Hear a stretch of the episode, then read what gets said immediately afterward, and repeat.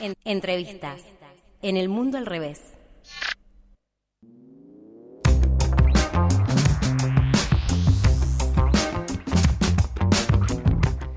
Momento de la entrevista aquí en El Mundo al Revés por el aire libre, por la 91.3. Y en esta ocasión vamos a hablar con Ismael El Turco Jalil, quien es abogado y también militante de la Coordinadora contra la Represión Policial e Institucional contra la, la Correpi. ¿Cómo estás, eh, Turco? Te saluda Diana Maraciolo. Hola chicos, ¿cómo les va? Todo bien, todo bien. Me tomo el atrevimiento de llamarlo Turco, perdón. No, pero está muy bien, si aparte ya es, es- es más conocido eso que el nombre mío. Bueno, la- le agradezco, le agradece- te agradecemos, te voy a tutear también eh, mucho la comunicación. Este, y queremos comenzar preguntándote eh, cómo analizan desde la Correpi y vos también la llegada de Aníbal Fernández al Ministerio de Seguridad. Bueno, en principio eh, te diría que en el medio de semejante crisis que estamos atravesando, en una situación de tanta gravedad y de tanta eh, descomposición social inclusive, la llegada de, de una persona como Aníbal Fernández implica sí o sí una preocupación muy seria para quienes desde hace años venimos desarrollando la lucha antirrepresiva. Una preocupación seria este, porque entendemos que eh, Fernández expresa de algún modo una política para las fuerzas de seguridad que son necesariamente eh, las que agudizan el tema represivo. Ahora bien, eh, muchas veces nos preguntan, bueno, pero ustedes qué proponen, ustedes creen que no se puede, eh, eh, que es a todo o nada, y entonces hay que impugnar. No. Nosotros creemos que hay posibilidades de atemperar, por supuesto que no de cambiar el eje mismo de la represión, porque la represión es política de Estado. Y, y- y te doy un dato, eh, entre todos los que nosotros hemos juntado de, de Fernández, que pueden consultar tranquilamente ahí en la página, puede hacer la nota y supongo que ya lo deben haber Sí, sí, sí. eh, pero el, el, el gordo, así lo llamaba él al, al, al jefe de policía de la federal, este, fíjate vos el nivel de, de confianza. digamos, de sí. vínculo que, él tenía, este, que no era un vínculo ni, digamos, de, de, de disfraz payasesco al estilo de la Bullrich, ni de circunspección este, intelectualoide como era el de la Frederick, sino que es más bien un vínculo eh, eh, de complicidad, de compadraje, ¿entendés? Este, Sí. A punto tal que ese eh, jefe de policía eh, después fue jefe de policía del propio Macri hasta el año 18, si mal no recuerdo. Es decir, que eh, la línea de algún modo de las fuerzas eh, había sido de algún modo una un, había tenido una, un- una continuidad, una línea histórica que se mantuvo con continuidad aún con eh, Patricia Bullrich adelante, ¿no? Ujú. Entonces, eh, en este caso específico, lo que nosotros advertimos, de algún modo, es que llega alguien que está más preocupado eh, por las fuerzas, no por lo que las fuerzas hacen, sino por la fuerza en sí mismo, que por la situación de nuestro pueblo. Entonces, esto es muy común que aparezcan eh, cosas que necesariamente nos hacen dudar de la efectividad de, eh, de la tarea de Aníbal Fernández en relación a los intereses del pueblo, obviamente. ¿Por qué? Porque es un tipo afecto a las políticas policiales estadounidenses, por ejemplo. Él es un tipo que admira y propone de algún modo el modelo de la del FBI, este, entonces con esos procesos de investigación donde se meten por todos los intersticios y donde lo último que se respetan son los derechos, vamos a ser claros, y, y esto lo podemos advertir eh, muy fácilmente cuando eh, nos enteramos nosotros de procesos eh, judiciales en Estados Unidos que han sido completamente envenenados por el accionar del FBI. Entonces, eh, eh, eh, sin ir más lejos, vos fíjate lo que pasa con la represión a los negros en Estados Unidos Sí. y cómo, de algún modo, eh, eh, este, el, todo el sistema de seguridad de los Estados Unidos está instrumentado claramente para favorecer al policía cuando ejerce este, la represión del modo que lo ejercen las policías estaduales. Entonces, todo esto implica de algún modo que un una reformulación del, del, rol de la gendarmería, entre otras cosas, este, cosa que, hablando ayer con Sergio Maldonado, decíamos era imprescindible a propósito de lo que ocurrió en Patagonia, porque este, Aníbal Fernández lo mencionó dos veces, tanto lo de Santiago como lo de Rafael Nahuel, pero que se quedan en declaraciones, es decir, que si realmente querés ser efectivo, eh, ya deberían estar corridos todos los involucrados en los dos casos, en Gendarmería. Sin embargo, la respuesta es, este, vamos a potenciar a Gendarmería y nada, y, decir, no, que nunca más vuelva a ocurrir lo de Santiago y lo de Rafael, pero resulta que eh, me lo dejas en Entonces, e, esta ambivalencia en el discurso está en correlato con esa concepción que nosotros decimos se privilegia, no, este, no pone el ojo en lo que las fuerzas hacen, sino en la mayor capacidad de algún modo de agresión que las fuerzas tienen. Y me parece que ahí está la cuestión. Tiene eh, otro tema que para nosotros en ese sentido es, este, es capital y es clave. Tiene eh, no casualmente una foja de servicio, entre comillas, una especie de eh, a ver, una especie de, eh, para algunos es un prontuario, para la oposición que, que, compra fruta podrida es la morsa, ¿no? Entonces es un prontuario, nosotros no estamos de acuerdo con eso. Para los que lo adulan y son obsecuentes, es, es Aníbal, ¿no? Claro. Y, y me parece que ambos dos olvidan claramente la relación directa que hay entre crímenes que se han cometido a partir de la intervención del Estado en los últimos 20 años en el país y la presencia de Aníbal Fernández en lugares claves, muchos de ellos no solo apañando, sino además organizando. Y digo con esto que el crimen de Darío Maxi sigue impune y él es uno de los responsables porque formaba parte del gobierno de Eduardo y tenía intervención directa en el diseño de esas políticas y el manejo de las fuerzas de seguridad porque cuando desapareció Julio Jorge López lo relativizó, lo minimizó y hasta degradó la denuncia diciendo que probablemente se encontraba en la casa de su tía, de esa manera se pasó. Eh, cuando fue el crimen de Mariano Ferreira, él dijo que la policía había hecho lo que correspondía hacer y en ese caso específico, este, nosotros que actuamos en ese juicio eh, y que logramos la condena de dos de sus jefes, más otra gente de su tropa, está claro que la policía no, había actuado en complicidad con, con los, los autores del delito, del crimen. Este, bueno, esta serie de cuestiones eh, no es poca cosa a la hora de analizar su designación, que me parece que tiene que ver con, además, otro dato eh, para nada relativo, ni mucho menos para dejar de lado, que es que en general está siendo llamado siempre cuando las crisis se agudizan en el país. Entonces, eh, hoy tenemos que los operativos conjuntos entre las policías federales, la gendarmería, las fuerzas federales y las fuerzas provinciales se van a extender por todo el país y es empezar a resolver, entre comillas, la cuestión de la inseguridad con más inseguridad, porque cuanto más hay de ellos en los calles, más inseguridad se provoca. Basta recordar solamente que lo que está ocurriendo en Santa Fe, en Rosario, etcétera, tiene en las fuerzas policiales un componente sin el cual no se podrían realizar los delitos que se cometen en Rosario. ¿no? Entonces, este, ahí tenemos un claro ejemplo de lo que significa y por qué nosotros este, tenemos un, una eh, altísima preocupación ante el nombramiento de este señor en el Ministerio de Seguridad.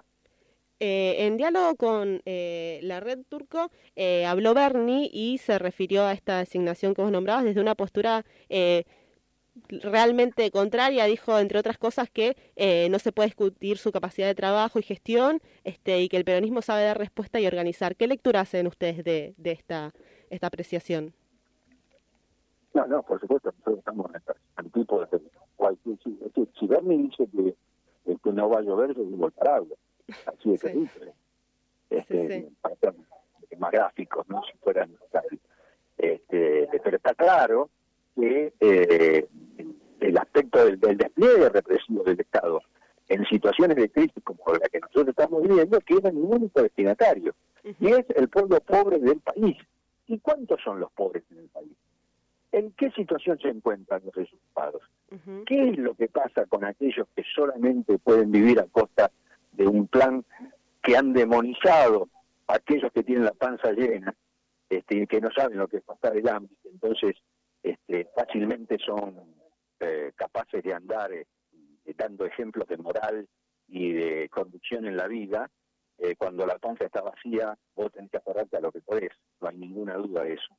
Y por otro lado, cuando vos vivís en un estado de cosas donde la desigualdad es eh, es muy común y es frecuente y pasa en todas partes del mundo que el camino del delito eh, sea un camino viable que algunos piensan que es el correcto. Por supuesto que nosotros pensamos que no es ese correcto, de ninguna manera.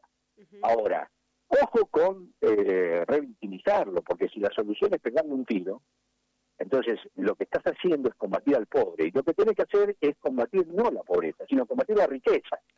Y llegó el momento de ser duros e inflexibles con aquellos que jugan divisas, con aquellos que endeudaron al país del modo que lo endeudaron, con aquellos que, y cuando digo con aquellos que endeudaron al país, no hablo solamente del tránsfuga de Macri y, su banda de fascinerosos, hablo también de los otros tránsfugas y fascinerosos que están en el Fondo Monetario Internacional, a los que no se los puede premiar, con el pago de la deuda a costa del hambre y del futuro de generaciones en Argentina.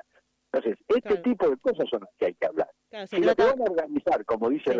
si lo que van a organizar y este, el gobierno es este, la y va a resaltar la capacidad de gestión y de trabajo del ministro de Seguridad y la respuesta va a ser de qué modo aumenta la capacidad de fuego de sus puertas, pues bueno, lo que se viene aquí es un problema muy grave para todas las víctimas de esta política que yo te venía a contar se trata más de, de la desigualdad, digamos, que de las fuerzas represivas, ¿no? Entonces, el tema de fondo. Nada se puede resolver. Mira, la sociedad más segura, y esto tiene que hacer, esto la gente tiene que, que el pueblo tiene que hacerse carne porque al pueblo además lo han castigado duramente con una eh, influencia nefasta a través de los medios de comunicación sobre los modos de pensar de las clases dominantes. ¿no? Entonces, eh, eh, es muy común escuchar cómo eh, gente que está tan mal como otras, sin embargo, son capaces de decir, sin que se les caiga, este, sin entender lo que están diciendo, que hay que terminar con los choriplaneros y no sé cuántas cosas más. Este, y que entonces yo no los mando a la cárcel, yo les pongo la pena de muerte y todas esas porquerías que andan sueltas dando por ahí eh, que hablar y que tienen que ver no con lo que realmente esa persona piensa, sino con lo que le, le, metieron adentro. Lo que tienen que pensar, que la sociedad más segura, la sociedad que garantiza la posibilidad de vivir en paz, no es la sociedad que tiene mejor desarrollado su aparato represivo. La sociedad más segura, la sociedad que garantiza vivir en paz, es la sociedad justa. Y esto es lo que no tenemos. Lo que no vive en nuestra sociedad es en equilibrio, es en equidad, es en justicia. Nosotros estamos viviendo en la desigualdad. Si la desigualdad no es erradicada, si no es combatida, si acá no disminuye la, la, la capacidad voraz de los más ricos, que favorece al, al, crecimiento de, los, de, la pobreza y la miseria en la mayoría, si no atacamos eso, pues entonces este, no hay ninguna posibilidad de vivir seguros, porque para vivir dentro de esa sociedad lo que van a tener que hacer es cada vez poner más uniformados, cada vez poner más armas, cada vez poner, cada vez poner mayor eh, actitud represiva, este, y esto termina siendo una especie de eh, exterminio social que se suma a como corolario a la descomposición social que vive el país de hace años. Cada vez bien estructural. Claro, no tengas duda. Eh, también, Turco, quería aprovechar para preguntarte, recién me hablabas sobre Aníbal Fernández para preguntarte sobre el balance que hacen de la gestión de Sabrina Frederick. Bueno, nosotros tuvimos cuando fue designada Sabrina Frederick una reunión con ella. Eh, a lo largo de todo su mandato tuvimos eh, dos encuentros. Uno eh, que fue exclusivamente con Correpi, cuando ella asumió, y el otro fue hace muy poco tiempo, para dos meses atrás, en, ese, en la primera presencial, en esta fue virtual.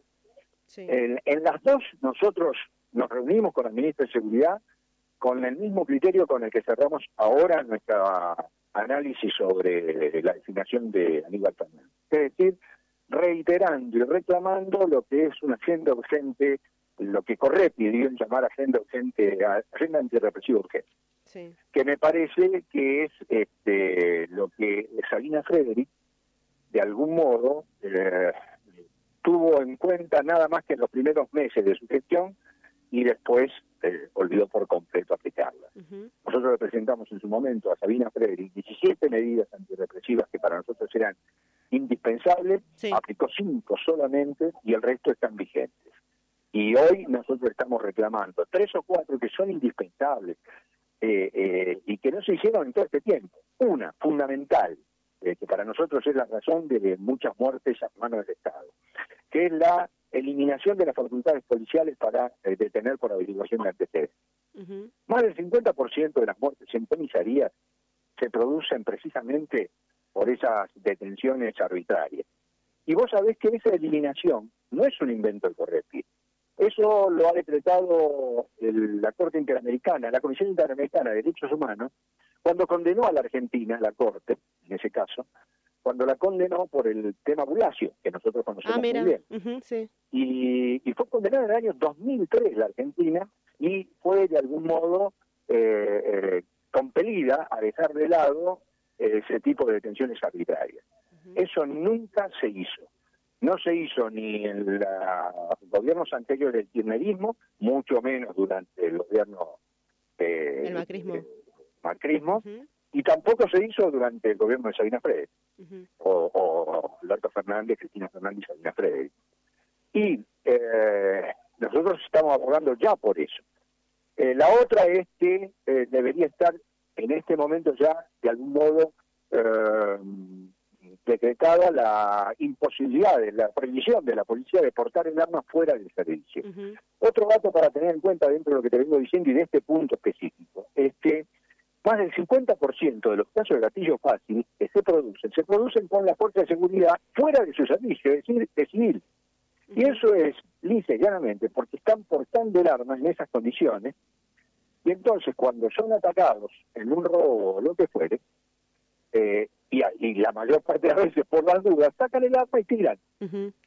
Entonces, eh, ¿cómo resolves este tema? Este tema se resuelve, porque el problema, ya sabemos, el problema no es que resolves el delito, el delito de robo. Lo que sí resolves acá es el delito de homicidio, y es lo que más nos interesa. No llevan el arma encima, no llevan ningún uniforme ni nada que los identifique como policías, porque sí reconozco que es cierto que lo pueden identificar, que es, lógico el temor a que lo reconozcan y le puedan tirar. Pues entonces que no lo lleven puesto, que no se expongan innecesariamente, no están en servicio las 24 horas. Entonces, estas cuestiones son las que hay que empezar a pensar, a dialogar, a tener, a profundizar, porque el modelo policial no, va, no es lo esencial, lo esencial es el modelo social. Pero como el modelo social de fondo no va a cambiar en inmediato, sí hay medidas que se pueden ir tomando y que de alguna manera eh, disminuyen la capacidad de agresión del Estado. Si hacemos lo que quiere Bernie, si hacemos lo que hizo Bullrich, si hacemos lo que en alguna manera eh, estimula las percepciones de los Aníbal Fernández, bueno, pues vamos a obtener un resultado más eh, grave del que ya tenemos. Y eso es lo que verdaderamente nos preocupa. Turco, clarísimo, clarísimo todo lo que nos dijiste y te agradezco muchísimo la comunicación esta, de verdad, muchas gracias. Un abrazo a todos y gracias a ustedes por llamar. ¿eh? Un abrazo grande, Turco. Muchas gracias. Hasta luego. Hasta luego. Ahí hablábamos con Ismael, el turco, entré en confianza y dije turco, eh, Jalil, quien es bueno abogado y también militante eh, de larga data en la Correpi, hablando acerca de esta designación de Aníbal Fernández como nuevo ministro de Seguridad y de toda la situación de seguridad en general a lo largo de los años. Quédate ahí que ya seguimos haciendo el mundo al revés.